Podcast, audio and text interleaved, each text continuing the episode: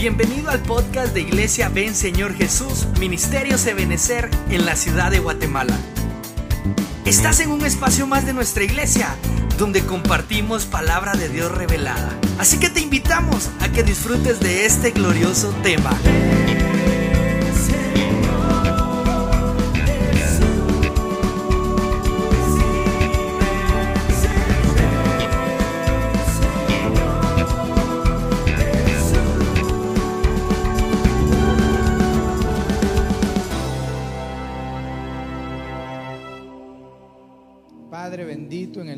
Jesús, venimos delante de ti, Señor, poniendo las peticiones de tus hijos, aquellos que por la fe, Señor, ha levantado su mano para exponer su petición y, y creyendo que tú traerás, Señor, la respuesta a su vida.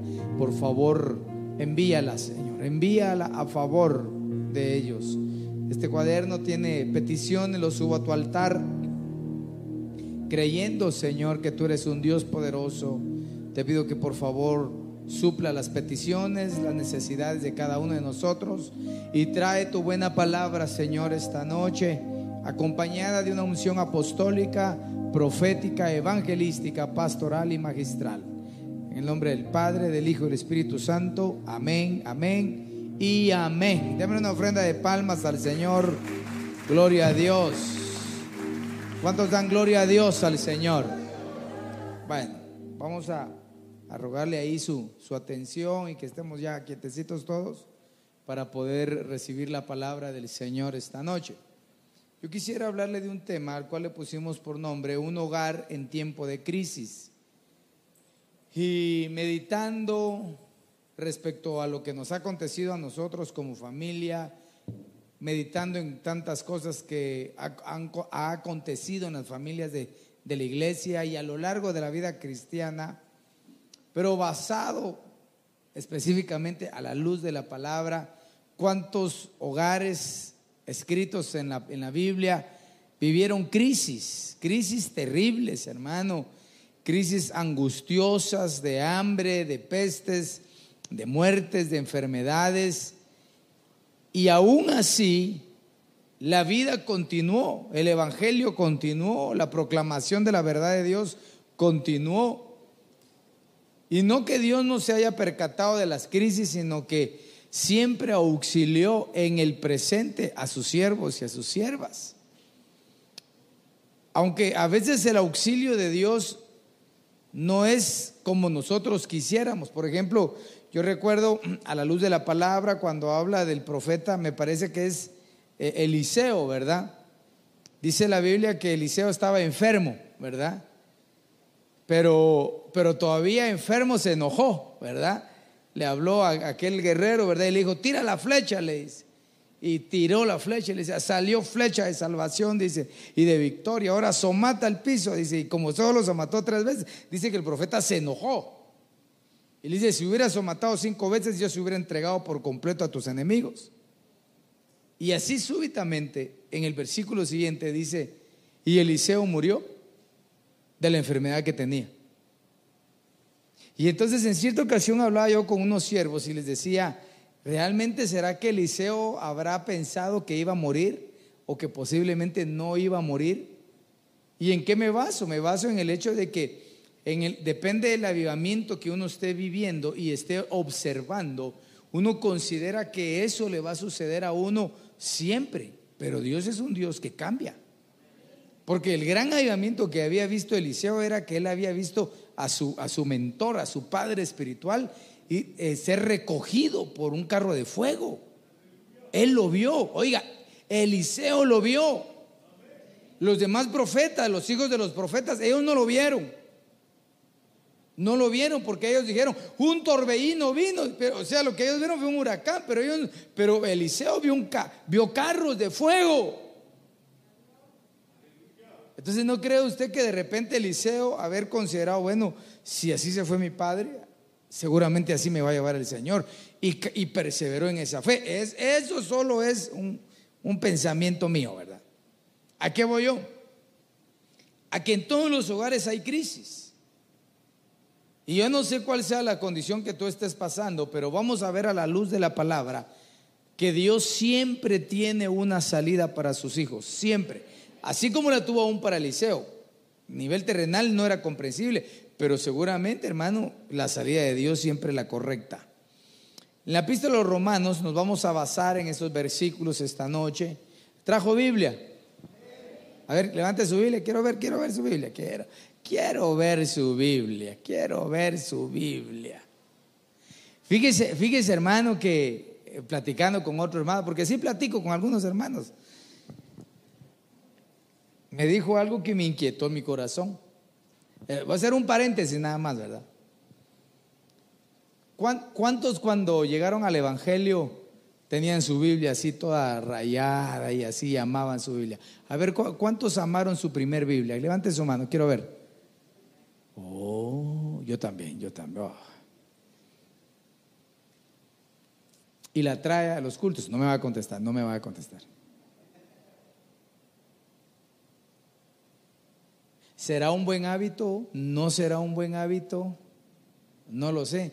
Pero lo que sí yo estoy seguro es que cuando uno le añade fe a ese libro empastado, ese libro habla, hermano. Entonces lo dejo ahí en su corazón. Aunque le pongamos las diapositivas y todo, ahí tráigalo. Usted va a ir conociendo su Biblia más que su celular. Cierro paréntesis. Acuérdese que el Señor dijo que iba a poner dulzura en nuestros labios, así que esté tranquilo, ¿verdad? Esté tranquilo. Pero bueno, Romanos 8:31 dice, entonces, ¿qué diremos a esto? Vea el cuestionamiento del apóstol, ¿verdad? Respecto a la iglesia o a las iglesias, ¿verdad? En Roma, respecto a lo que estaba sucediendo. Entonces él dice esto, si Dios está por nosotros, ¿quién estará contra nosotros? Entonces nosotros debemos creer a la palabra de Dios. ¿Cuántos creen en la palabra de Dios? Lo siento mero apagado hoy. ¿Por qué no dice conmigo?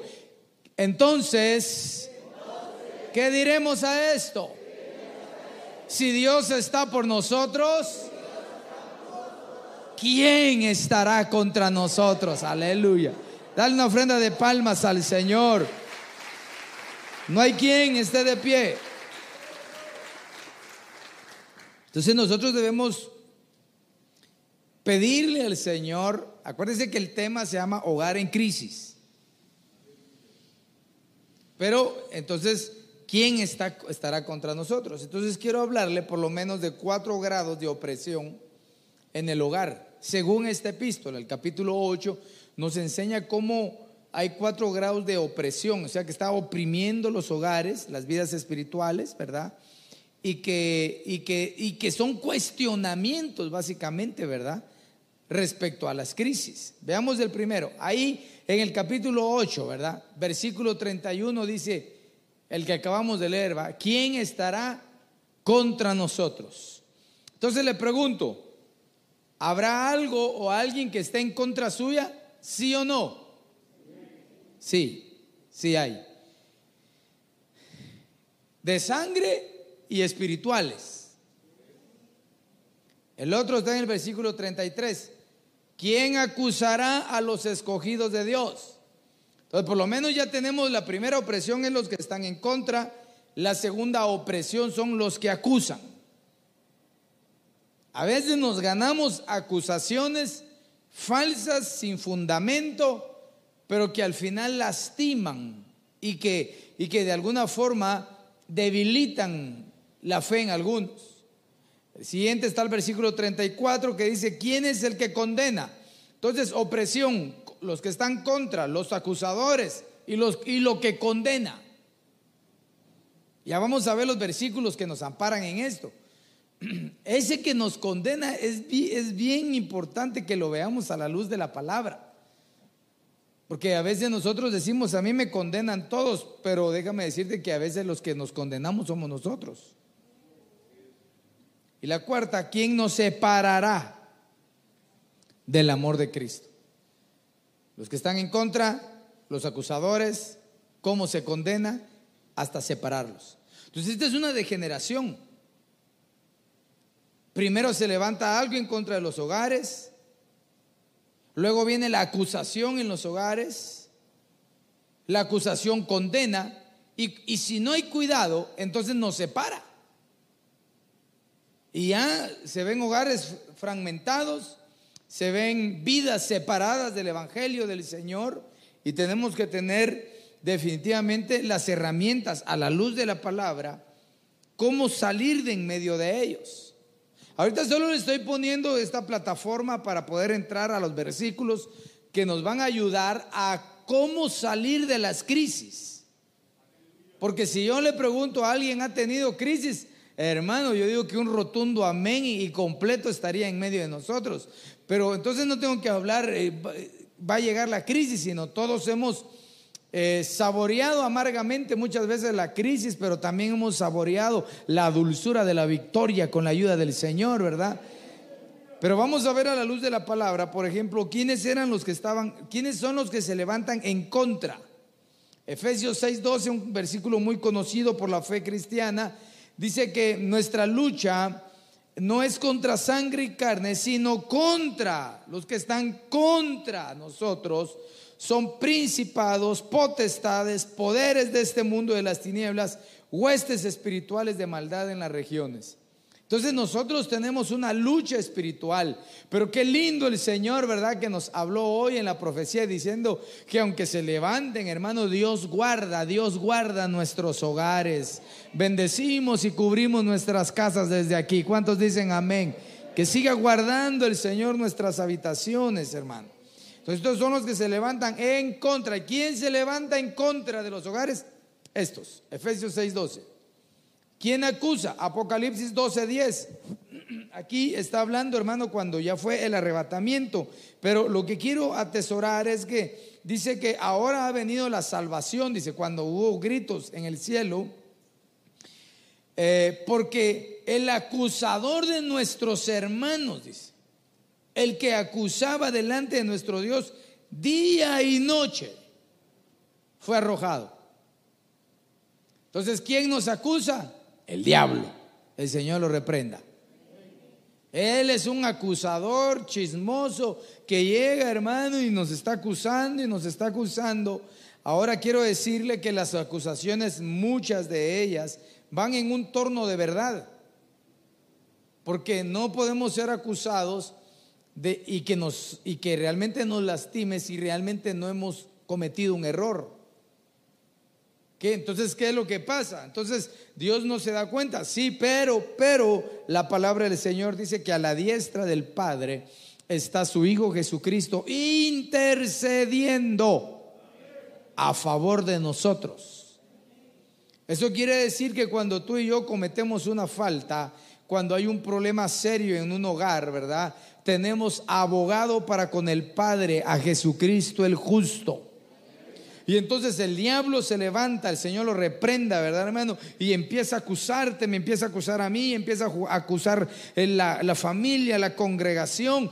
Él es el que acusa porque Él se mantiene en un pasado continuo de nuestras faltas. Porque según el diablo, el Señor lo reprenda, hermano, eh, nosotros si caemos no tenemos perdón, porque ese es el, el, ¿cómo le diría, verdad? Como el dolor, el ardor de los ángeles y de, y de Luzbel, que ellos cometieron pecado y no les fue perdonada su falta, ni le va a ser perdonada. En cambio, a ti y a mí que hemos cometido no una, sino muchas faltas, pero cuando llegamos con un corazón contrito y humillado, hermano, el Dios de los cielos tiene misericordia de nosotros. El Dios que es clemente y compasivo nos perdona, hermano, nos ayuda, no solamente nos perdona, sino que nos restaura, nos levanta y nos bendice y el enemigo acusándonos ahí, pero no hay que dejarse vencer por esas acusaciones. Luego decía, ¿quién condena? Primera Juan 3:21 dice, hermano, amados, si nuestro corazón no nos condena. Entonces ahí ya las cosas cambian. Confianza tenemos delante de Dios, porque las condenaciones son aquellas acciones que nosotros hacemos, hermano, a veces inmaduramente y a veces, hermano, conscientemente en una falta de pecado. ¿A qué me refiero inmaduramente? Me refiero a que la Biblia dice, hermano, que el que dice, no participéis de fiestas, dice, ni de comidas, ni de días, dice. Pero, pero si tu conciencia no te condena, dice, come, dice. Pero si ves a un hermano que, es eh, débil en la fe, no comas, dice. Entonces, a veces, hermano, el cristiano hace cosas que se condena a sí mismo. Se recuerda aquel texto de Romanos que dice, bienaventurado aquel que no se condena a sí mismo con lo que aprueba. A veces uno dice, va, está bueno, pues démosle. Que si se condenó solo el pobre, hermano. Entonces la condenación va dirigida en cuanto a nosotros. ¿Y cuál era la cuarta? ¿Quién nos separa? ¿Quién nos separa? Fíjese que la pregunta nos dice qué nos separa, según el versículo no dice qué nos separa, sino quién nos separará. Como que fuera una entidad, ¿verdad? Como que fuera un personaje. No, no una serie de acontecimientos.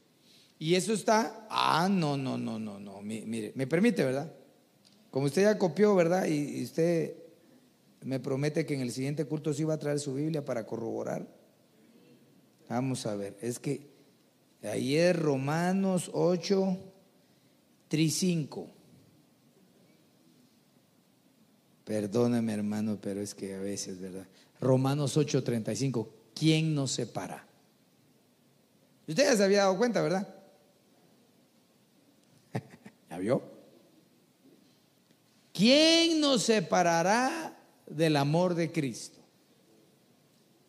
Tribulación, angustia, persecución, hambre, desnudez, peligro o espada. Entonces yo podría decir, hermano, que estas, como no es qué, sino quién, es una potestad, es como, es como un dragón de siete cabezas, como el que narra Apocalipsis. Ese es el mayor enemigo de la fe cristiana. El que después de la degradación de que, hermanos, nos acusan, nos condenan, puede haber una separación, es porque hay una influencia espiritual poderosa. Por ejemplo, el primero es la tribulación. Esa sería una cabeza. El siguiente sería la angustia. El siguiente sería la persecución. Y no porque tiene la cara más bonita, sino el hambre, la desnudez, el peligro y la espada. Bueno, ahí se lo voy a dejar.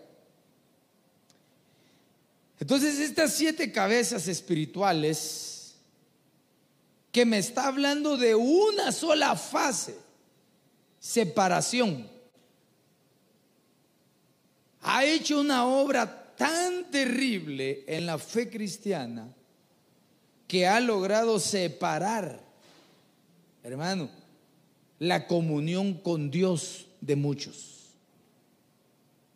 Si, si nosotros pudiéramos eh, observar o pudiéramos evaluar o tomar un parámetro de cuál es la verdadera realidad en cada hogar aquí representado, nos daríamos cuenta, hermano, que la tribulación, angustia, persecución, hambre, desnudez, peligro y espada ha hecho mucho daño en los hogares.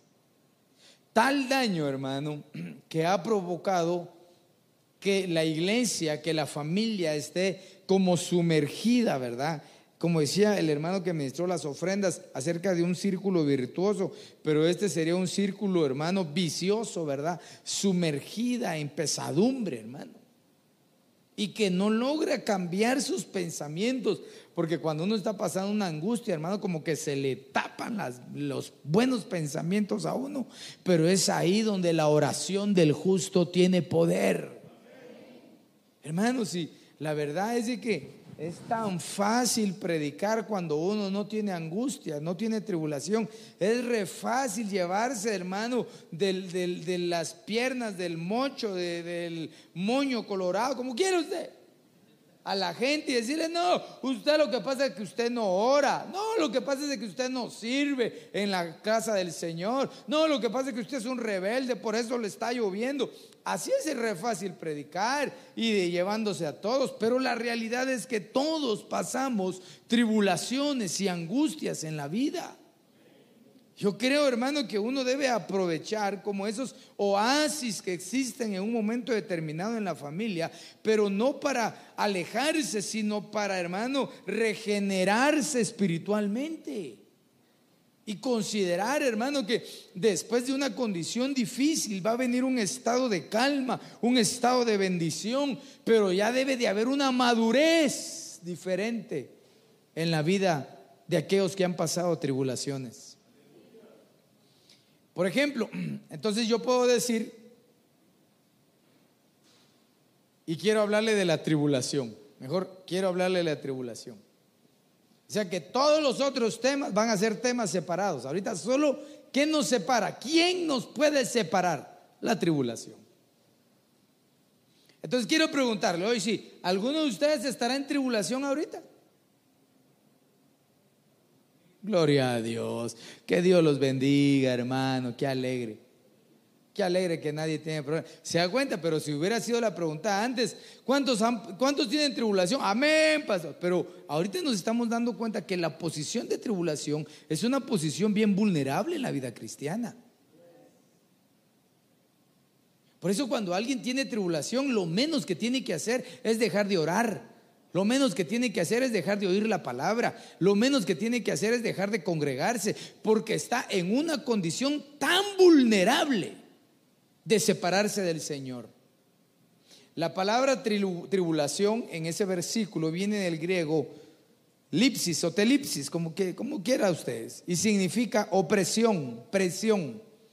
Es todo aquello que constituye una carga para el espíritu. Y aquí como que le baja de nivel, ¿verdad? Ya, ya no se oye tan duro. Pero esa es la tribulación. Aquello que te mantiene oprimido. Aquello que cuando, cuando va llegando el fin, el fin del día, hermano, va llegando a la casa y siente que, que el cuello se le une a los hombros. Siente chivolas aquí, hermano. Siente un gran dolor de cabeza. Esa es una opresión. Ya, se, ya va terminando el fin de mes o la quincena y hay que hacer pagos, hermano, y, todavía no ha logrado juntarlo todo. Esa es una opresión. Bueno, esa es una presión que se tiene encima. Ahora, a la luz de la Biblia, siempre han habido familias que están en tribulación. Unas en terribles tribulaciones. Por ejemplo, vea esta. En el libro de Éxodo, capítulo 12, verso 1 y 2, vamos a leer ese capítulo. Eh, dice, y el Señor habló a Moisés y a Aarón en la tierra de Egipto, diciendo, este mes será para vosotros el principio de los meses, será el primer mes del año para vosotros. Aquí usted sabe, hermano, que, que el pueblo de Israel estaba oprimido por la bota del faraón, pero que Dios ya había intervenido, hermano, por lo menos con nueve portentosos prodigios. La, Hollywood le dice las plagas, pero la Biblia le dice prodigios de Dios, en forma de plagas, obviamente, pero son prodigios. El pueblo de Israel, hermano, en lugar de estar contento a estas alturas, estaba más temeroso que al principio, como es normal en cualquier persona que no ha salido de un estado de esclavitud. Yo no sé si en algún momento determinado, por ejemplo, cuando alguien va a empezar a trabajar recién salidito de los estudios, dice, no, mejor no trabajo, mejor me quedo estudiando. No, nada que estudiando, váyase. Y a qué angustia y saber si voy a poder, porque no se ha enfrentado, no se ha liberado de, esas, de, de, esa comodidad, ¿verdad? Y el pueblo de Israel llevaba, hermano, un montón de años viviendo de esa manera. No sabía si el ser libres iba a ser bueno o iba a ser malo. O no sabían si al final realmente iba a haber una liberación y si no, entonces Faraón se iba a poner siete veces más furioso y los iba a oprimir, hermano, más severamente. Ese es el tiempo que está viviendo la tierra ahorita. La gente, hermano, no sabe qué va a pasar de él el día de mañana. Se oyen rumores, va a pasar esto, eh, la vacuna, se oyen rumores de, las conspiraciones de, los, de, de las élites de dinero, se oyen las conspiraciones, hermano, de, mire, pues ya llegó el primer carrito a Marte después de siete meses, ¿verdad, hermano, de transportar? Y una de sus finalidades es ver si hubo vida antes para ver si se puede habitar en un par de años ahí. Entonces, hermano, se oye una cosa y otra cosa. Así estaban los israelitas. Pero cuando Dios empieza un avivamiento, cuando Dios empieza, hermano, a operar de una forma gloriosa en cada hogar, y me voy a ir más adentro, en cada vida, Dios, hermano, como que lo que hace, hermano, al manifestar su poder, cambia los tiempos para esa persona. Como lo hizo con el pueblo de Israel, le dijo, ah, ahorita van a ver mi poder. Pero de ahora en adelante ustedes ya no van a vivir en este tiempo. A partir de hoy, para ustedes este será el primer mes. Eso es como, como cuando en la vida del hogar nace un hijo. Cada hijo, cada vez que nace un hijo, hermano, es un tiempo diferente para la familia. Yo no sé si a usted le pasó, pero conmigo, si cada hijo que el Señor nos permitió tener, hermano, trajo consigo mismo un tiempo diferente, marcó un cambio en nuestra vida, una restauración, una esperanza, una justicia, una ayuda. Dios cambia los tiempos, pero uno tiene que tener la visión como la tribu de Isaacar, estar pendiente estar en el kairos del Señor, no vivir tan humanamente considerando lo externo, sino procurar encajar en qué tiempo estás viviendo tú. Yo no sé si usted tendrá ahí por lo menos en su Biblia o en su celular, ahora que ya trae más celular. No sé, no sé si tendrá por ahí apuntado alguna fecha que lo cambió. Por lo menos diría yo, ¿verdad? Que cuando usted abrió su corazón al Señor Jesucristo, esa fecha, yo me imagino, que, ¿cuántos se recuerdan de, ese, de esa fecha? Esa fecha tiene que ser especial, hermano. Ahí sí que le canten las mañanitas. Entonces, para el pueblo de Israel, estando en un caso tan, tan terrible, hermano, eh, Dios les va a cambiar el tiempo. Entonces yo, en el nombre de Jesús, creo y le pido al Señor que nos cambie el tiempo a cada uno de nosotros. Y que nos diga, ah, bueno, venías sufriendo. ¡Pum! Punto y final. De aquí en adelante hay un tiempo nuevo para ti. Un tiempo de esperanza. Ok. Amén, Señor. Ahí voy. Voy bien, voy contento, Señor. Eso, eso, eso me gusta. Pero veamos el otro versículo. ¿Qué hay que hacer? Porque esa noche, dice, pasaré por la tierra de Egipto y heriré a todo primogénito en la tierra de Egipto, tanto de hombre como de animal, y ejecutaré juicios contra todos los dioses de Egipto, yo el Señor. Entonces aquí los judíos están viendo un tiempo de crisis terrible, hermano. Oían de mortandad, oían de plagas, oían, hermano, que venía no solamente, oiga, no solamente ya habían pasado nueve prodigios terribles en contra de los egipcios y Dios había hecho su diferencia, sino que ahora todavía les era anunciado, hermano, que Dios iba a herir a los primogénitos de la tierra. ¿No le parece que algo así está pasando ahora? No pasa a suceder otra cosa y de ahí y ahora viene esto. Dice uno, ay Dios mío, déjame respirar. Acaba de hacer erupción el volcán y ahora frío. Un acontecimiento tras otro. ¿No será que lo que Dios está haciendo es marcando el tiempo en las vidas? Por eso es que la excesiva información ha causado temores, angustias y muchas depresiones en la gente. Esa es como la pregunta que les hice hace, hace una semana, creo que decía yo, ¿verdad? ¿Cuántas veces le ha dado COVID a usted? Al que le dio, le dio. Pero a veces, hermanos, solo en la mente ya nos dio, ay, mierda la garganta, estoy ahogando, estoy ahogando, estoy ahogando, tengo fiebre, ya no aguanto. Y cuando lo no, usted se le fue un pelo. Ah, ya me siento mejor. Pero el exceso de información genera crisis. Entonces el pueblo de Israel estaba viviendo una crisis no solamente externa, sino emocional. El Señor les fue a decir, bueno, prepárense pues, todavía falta lo peor. Ahora, lo único que yo veo como, como algo hermoso es que era el preludio de una liberación gloriosa. Ya el pueblo de Israel ya se iba a ir de Egipto. Yo creo que ya mero nosotros nos vamos a ir de este mundo también. Y por eso son los anuncios, anuncios, anuncios, prodigios. Porque mire hermano, el hecho de que nosotros estemos aquí es un milagro.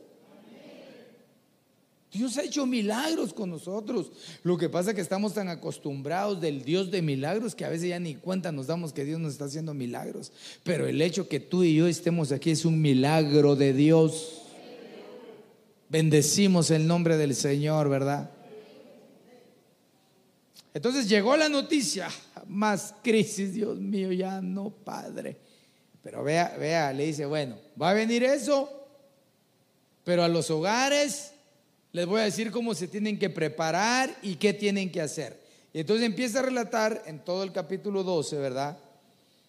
En los versículos anteriores a este les dice que van a tomar un cordero, el cual lo van a tener un par de días en su casa y luego en el versículo 7 lo matan. Y dice, y tomarán parte de la sangre y la pondrán en los dos postes y en el dintel de las casas donde lo coman. Entonces, ¿Qué nos ayuda en las crisis? ¿Qué es lo primero que viene como la solución para proteger a las familias en cualquier crisis, en la tribulación, para no ser separados del Señor? La sangre de Jesucristo rociada en los postes y en el dintel de tu casa y de mi casa. Eso es como decir, eh, yo, yo abro mi corazón y reconozco a Jesucristo como mi único y suficiente Salvador por cuanto murió y resucitó al tercer día y pronto vendrá. Yo, yo lo creo. ¿Cuántos lo creen? Que me digan amén fuerte. Es eso. Tomaron el cordero y le añadieron fe a la, a la protección que, que conllevaba la sangre de ese cordero. Y acuérdense que hemos hablado que una, una cosa, hermano, es hacer esto, ¿verdad? Rociar que vertir. La gente, hermano, puede creer en Dios, pero si no es rociado la sangre, hermano, ellos no están cubiertos. Por eso nosotros oramos continuamente y le decimos, Señor, aplicamos la sangre del Cordero de Dios en las columnas, en los dinteles de, esta iglesia, de tu casa, de mi casa, del cuarto. Lo creemos. Yo no sé si usted lo cree, pero yo sí lo creo firmemente porque creo firmemente que hay muchos que están en contra de nosotros, según Efesios capítulo 6, verso 12, y que rodean, hermano, y que el deseo de ellos es hacernos daño. Pero, hermano, yo creo que la sangre de Cristo tiene poder, hermano, y cuando uno le aplica fe a la sangre del Cordero, ellos no pueden entrar a nuestra habitación.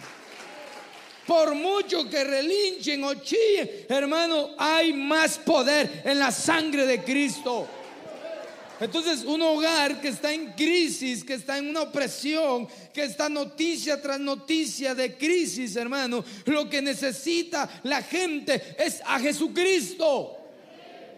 La gente se prepara, los millonarios haciendo búnker, ¿verdad, hermano? Los ricos preparando comidas enlatadas para tener por mucho tiempo. Hermano, eso les va a ayudar en lo físico, pero esto, hermano, tiene un fin físico y un fin espiritual. El fin físico no hay problema, porque Dios dice que de lo que está incorruptible, de lo que ya se corrompió, Dios lo va a hacer incorruptible una vez más.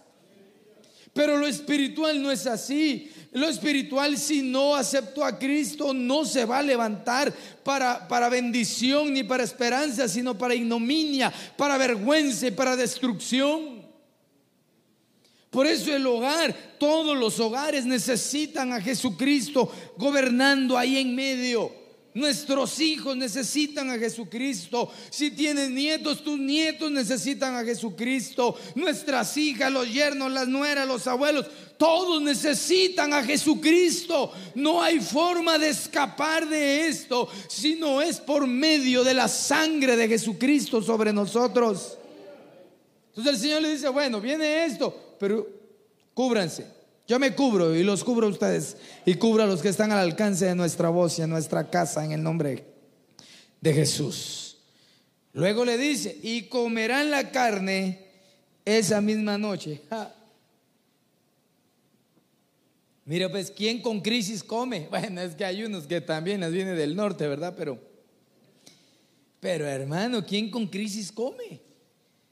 Está viendo el peligro y todavía le dicen, eh, hoy en la noche va a pasar el ángel destructor ahí en la calle. ¿Usted se animaría a sentarse a comer, hermano? Ah, vaya, que pase ahí. Una gallinita asada, por favor. Pero Dios les está diciendo que coman. Eso trae a mi memoria el Salmo 23 cuando dice que Él adereza mesa delante de nuestros angustiadores. O sea que los está invitando a que aunque ellos sepan que hay una crisis, una tribulación terrible afuera, para los que están adentro, adentro de dónde? Adentro de la protección de la sangre de Jesucristo, pueden comer tranquilos. Entonces, aunque suenen las sirenas como sonan, uh, usted tranquilo, usted tranquila. Porque si está cubierta con la sangre de Cristo, usted puede comer en paz. Van a comer esa misma noche, dice. Y la van a comer asada al fuego. Y la comerán con pan sin levadura y con hierbas amargas. Y entonces aquí nos da una gran enseñanza. Nos dice, ustedes van a estar cubiertos con la sangre de Cristo pero no es solamente, ah, qué bueno, entonces mi papá es el pastor de la iglesia ahí. Ore papá, ore mamá, que oren mis tíos, que oren mis hermanos. No, tranquilos, tiene que haber pan sin levadura. Eso quiere decir que no debe de haber pecado adentro. Entonces aquí ya nos está jalando más. Está diciendo, bueno, yo te voy a cubrir, pero, pero quita la levadura de en medio de ti. La levadura es el pecado. La levadura es la mentira. La levadura es, mire, e, en esta nueva dispensación, la levadura, el pecado ya no es acostarse con una mujer físicamente, es pensar. Eso, eso lo dijo el mismo Señor Jesús. Ya no es matar físicamente, convertirse en un homicida, en un asesino, es hablar mal de los hermanos, porque se convierten en homicidas. Yo los cubro, pero que no haya pecado. Y luego le dice, y que hayan hierbas amargas. Es decir, esa porción que purifica la vida. Por eso cuando el pueblo de Israel salió de Egipto, lo primero que encontró fueron aguas amargas. Porque esa agua amarga le iba a servir como un purgante para limpiar su estómago tenían que ser limpiados de su, de su dieta antigua, porque así es Dios, hasta la dieta nos cuida Dios, hermano.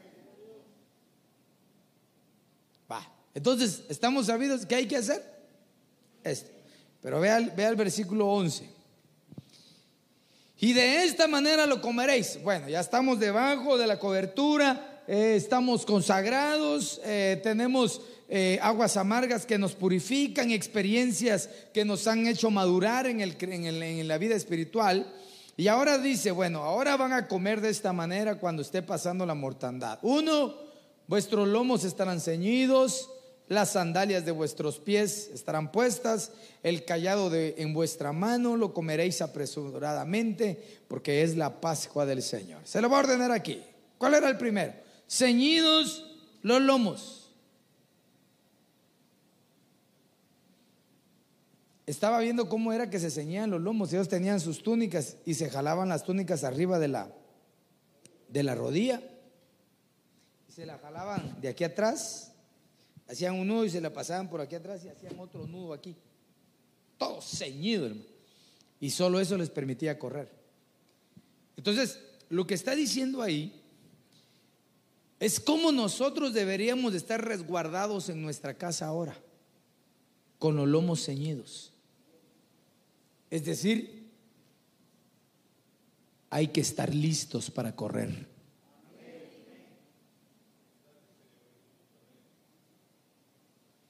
Cuando venga el Señor no va a ser una corrida física. Pero a lo mejor hay alguna necesidad.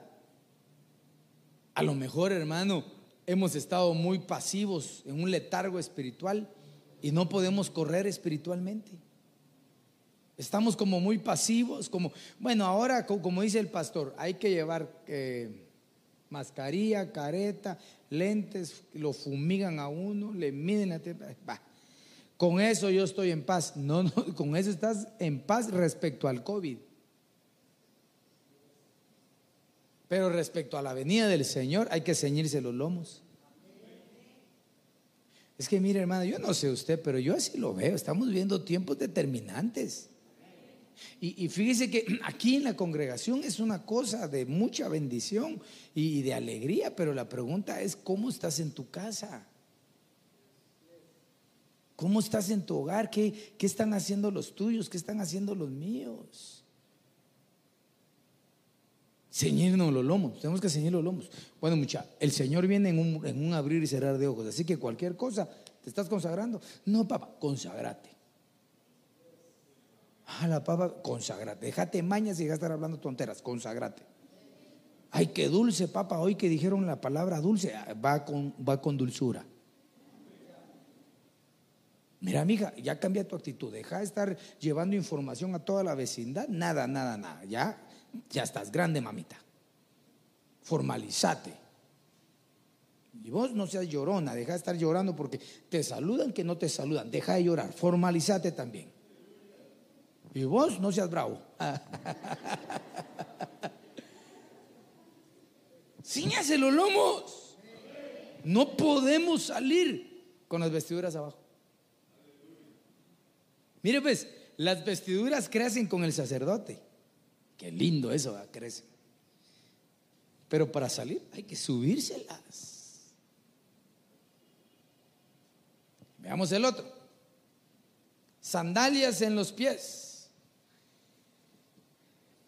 En el tiempo en que el pueblo de Israel estaba esclavo, la cultura egipcia, y que obviamente la, impregnaron en los israelitas, era que dentro de la casa se debía estar descalzo. Ahora sí es en las casas, nomás entra uno se quita los zapatos, ¿verdad? Pero ese, ese era, esa era una tradición. Por ejemplo, uno en los Estados Unidos, tal vez porque las casas, que la mayoría tienen alfombra, pero uno entra y dice, quítese los zapatos. Por eso hay que llevar calcetines nuevos. Si uno se quita los zapatos. Entonces, pero esa noche el Señor les ordenó, nada de zapatos descalzos, tienen que tener sus zapatos puestos, sus sandalias, ¿verdad? Como que Dios les estaba enseñando, miren, todas las tradiciones que han vivido no los van a salvar, mi ordenanza te salva. Por eso muchas veces, hermanos, nosotros hablamos tanto de la gente que no tiene al Señor, que viven en tradiciones, y los mismos evangélicos tenemos cosas tradicionalistas, hermano, que no las queremos abandonar. Usted sabe que las sandalias significan evangelismo, las sandalias significan las buenas nuevas, sí, pero aquí está hablando de una salida que te tiene que tener preparado. Sandalias puestas. Hay un programa tan horrible, hermano, que a mí no me gusta, hermano, pero que se llama, que andan unos, que andan unos depravados desnudos en la selva, hermano. ¿Cómo se llama? pastor, ¿será en el huerto del Edén, pastor? Usted sabe, hombre. Digo yo, hermano, eso sí, yo conozco gente muda, pero esos ganan, digo yo, hermano, con ese descalzo. Yo, yo no sé, hermano, los que viven o crecieron en el interior de la República o no tuvieron zapatitos cuando en su infancia, pues lograron desarrollar una protección en sus plantas de sus pies para que no les duela caminar descalzos, hermano, pero pero eso sí es duro, hermano. Sobre los capitalinos, yo recuerdo, hermano, que cuando yo era pequeño, eh, una vez me llevaron al río, hermano. Y descalzo, métase al río, pero descalzo y con todas las piedras ahí, hermano. Yo, aquel dolor. Y había una vaca, hermanos, así del otro lado. íbamos un grupo de amigos, tendríamos unos ocho años y empezamos a molestar a la vaca. Y no ve que la vaca se nos tira y se mete al río, hermano. Qué piedras ni qué nada, hermano. Salí corriendo yo, hermano. Ahí ni, ni sentí las piedras debajo de los pies. Estaba en una crisis tremenda. Pero las sandalias, hermano, te dan protección para poder correr, para poder caminar en cualquier lugar. Te da seguridad. El Evangelio te da seguridad. Hay que enseñarle en la familia que usted es cristiano. Mira, mi hijo, disculpa, pero yo soy cristiano. ¿Vos qué sos? Yo creo en Jesucristo y que no hay por ningún otro lado otro medio para que yo sea salvo y yo quiero yo quiero participar en el arrebatamiento. Bueno, entonces, de los lomos y tienen los pies calzos, eh, calzados. El callado en la mano.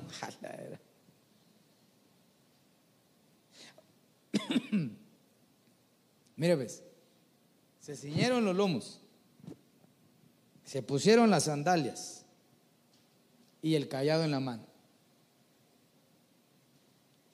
Eso es allá me voy, ¿verdad? Y todavía tenían que comer. ¿Usted ha comido con una mano alguna vez? Sobre todo si está comiendo frijoles con crema, ¿verdad? ¿Cómo lo agarra, hermano? El callado en la mano tiene muchos simbolismos. Simboliza, hermano, un soporte en tu vida, una convicción, autoridad. Estás bajo cobertura, tienes herencia. Se recuerda que hablamos una vez la herencia de los hijos. No todos son hijos y si no son hijos, no tienen herencia. Es que así es. Solo el hijo tiene herencia. Entonces tiene que tener el callado. Acuérdense que el, pueblo de los egipcios eh, eh, dice enfáticamente, así lo dice, que cuando llegó eh, Jacob, ¿verdad hermano? a Egipto, porque José lo mandó a llamar, le preguntaron a sus hermanos y a ellos, ¿y ustedes a qué se dedican? Le preguntaron a sus hijos primero. Nosotros ah, nos dedicamos a lo que se dedica nuestro papá. ¿Y a qué se dedica? Él es pastor, dijo. Y no sabían, dice, que a los egipcios, los egipcios odian a los pastores. Así lo dice, ¿verdad? Así lo dice. Entonces hay quienes a veces tienen actitudes de egipcios, hermano, odian a los pastores y siendo cristianos. No tiene callado, lo perdió. Hermano, cuando uno, uno sube un volcán, si no lleva con qué sostenerse, hermano, pobrecito, hermano. Aunque sea un chiribisco viejo, hermano, pero algo que te dé apoyo. Pero aquí no es chirisco viejo, aquí es el callado. En el callado van, van las inscripciones de tus padres espirituales. Pero si no reconoces, entonces ¿qué va inscrito en ese callado? ¿De qué tribu eres? Aquellos que van saltando de iglesia a iglesia. Hermano, que le dan vuelta al callado porque todas las iglesias que han recorrido. Bueno, veamos el siguiente, porque yo ya quiero concluir, ya llevo un bonito tiempo. Y por último les digo, coman apresuradamente.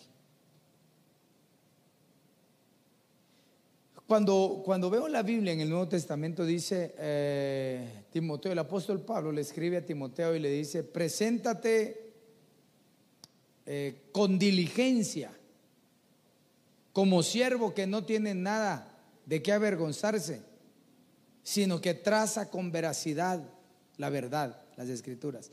Pero dice, preséntate con diligencia. Esa palabra diligencia es apresuradamente,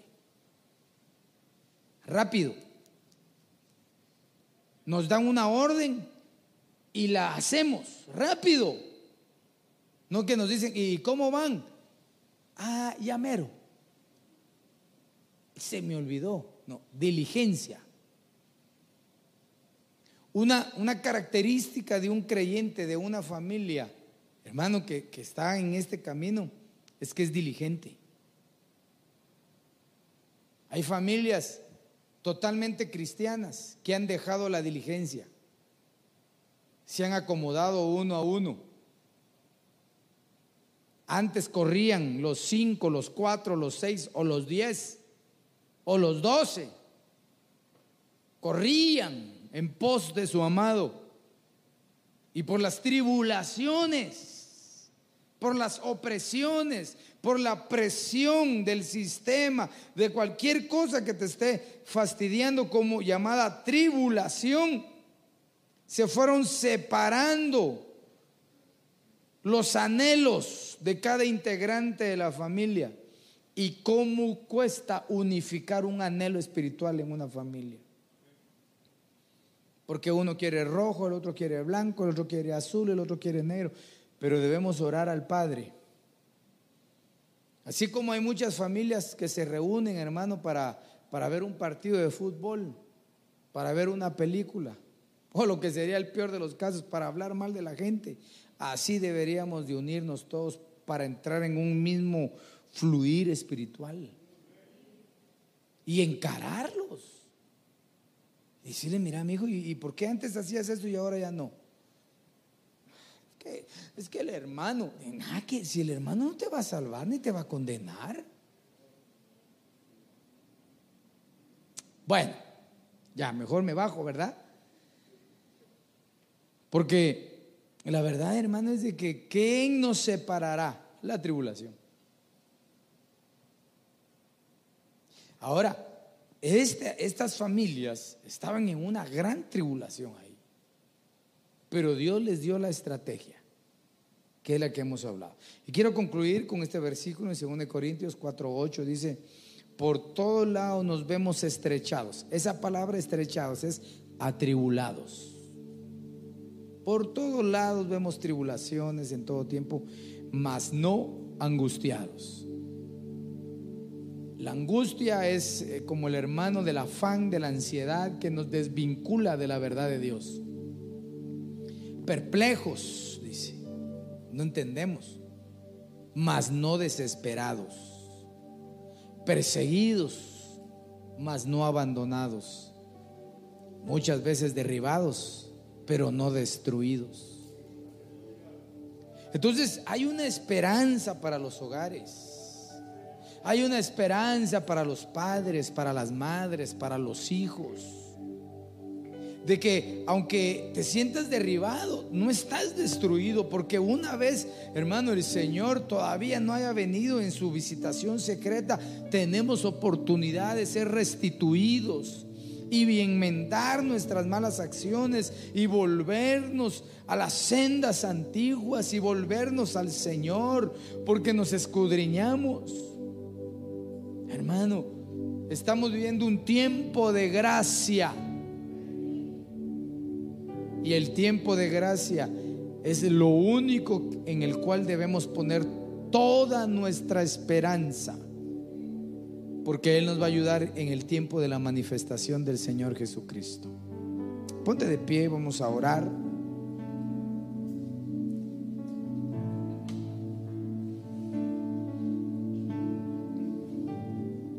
Las crisis, las tribulaciones, pues, eh, nos llevan a dos, a un camino con dos, con una bifurcación, ¿verdad? O nos acercamos a Dios o nos alejamos de Dios. ¿Qué camino quieres tú escoger? ¿El que se acerca o el que se aleja? Yo deseo el que, el que me acerca a Dios. Usted también me imagino que desea acercarse a Dios. Si estás pasando alguna pena en tu casa, yo te digo de parte del Señor, ya va a pasar, ya va a pasar, ya va a pasar. Lo que, lo que estamos pasando, dice la Biblia, esta breve, breve tribulación, no es comparable, dice, a la gloria venidera. Todo va a pasar. Pero nosotros tenemos que esforzarnos, ceñiendo nuestros lomos, consagrándonos, quitando, hermano, toda clase de pan sin levadura. Tenemos que calzarnos los pies. No podemos caminar descalzos. El callado en la mano. La importancia de ese callado. Y hacerlo rápido. Padre, en el nombre de Jesús, hemos expuesto tu palabra, Señor. Y más que una palabra de confrontación, Señor, es una palabra de consuelo para aquel que la recibe de esa manera. Entendiendo que pueden haber angustias, perplejidades, persecuciones y muchas veces derribados, pero no vamos a estar destruidos si creemos en ti. Levanta tu voz al Señor y dile, Señor, guarda mi casa, ayúdame Señor. Clama por tu casa, clama por tu casa, por ser un buen hombre, es decir, un buen cristiano, una mujer que sea buena cristiana, un hijo que sea buen cristiano, una hija que sea buena cristiana esposos buenos en el cristianismo, díselo. Señor, ayúdanos, ayúdanos. Ayúdanos, Padre, en este tiempo donde estamos viendo una cosa tras otra. Nuestra única esperanza es acobijarnos, encerrarnos como familias, ceñirnos los lomos, calzarnos los pies tomar el callado, comer apresuradamente. Señor, en el nombre de Jesús, clamamos misericordia por tu iglesia. Clamamos misericordia por los hogares aquí representados, por los hogares que están al alcance de nuestra voz en la transmisión. Clamamos misericordia. Clamamos misericordia por aquellos hijos que, se han, que te han abandonado por aquellos cónyuges que te han abandonado, que están desanimados. Clamamos misericordia, Señor, que sean despertados en el nombre poderoso de Jesús. Que nuestros hijos y nuestras hijas se encajen en la profecía de Joel 2.28, Padre. Que nuestros hijos no estén adormecidos, sino que profeticen, que tengan visiones, Señor en el nombre poderoso de Jesús. A la distancia, Señor, cubrimos nuestra casa con la sangre del Cordero de Dios. Cubrimos la puerta principal, los cuartos, las alcobas, Señor, las ventanas, cada columna, cada dintel. Rociamos la sangre del Cordero de Dios y declaramos, y declaramos que hay un Dios al cual nosotros adoramos, cuyo nombre es Jehová de los ejércitos. No queremos tener ninguna parte, no queremos tener vinculación con nada que no sea de Jehová. Señor, líbranos en el nombre de Jesús. Quita toda levadura, Señor que esté infectando los hogares, Padre, en el nombre poderoso de Jesús. Que venga ese tiempo nuevo para cada uno, de tal manera, Señor, que cambies aún la fecha por los acontecimientos de bien que vienen para nosotros. Tú lo has prometido, Señor, que nos estás levantando para una nueva dimensión, Padre. Y yo lo creo y en esa misma dimensión viene un nuevo tiempo, una nueva gloria, Señor, sobre tu pueblo. Señor, bendícenos. Señor, ayúdanos. En el nombre de tu Hijo Jesucristo te lo suplico. Sí, Señor, nos aferramos a esa pronta redención, que es la liberación, Señor, de todo esto que está aconteciendo. Enviamos con bendición a tu pueblo, a sus hogares, Señor, y a aquellos que están en sus casas, los bendecimos en el nombre de Cristo. Y te rogamos, Señor, que nos des una visitación aún en el canal de nuestros sueños, en nuestro inconsciente y subconsciente. Entra, Señor, incursionando aún angélicamente, Padre. Los bendecimos a cada uno y te pedimos, Señor, que seamos librados de todo mal. Gracias Padre, gracias Hijo y gracias Espíritu Santo. Amén, amén y amén. Y el pueblo del Señor dice... Esperamos que este tema haya sido de bendición para tu vida. No olvides seguirnos en nuestras redes sociales como Iglesia de Cristo, Ven Señor Jesús, Ministerios Ebenecer. Recuerda, todo tiene solución hasta la próxima. Bendiciones.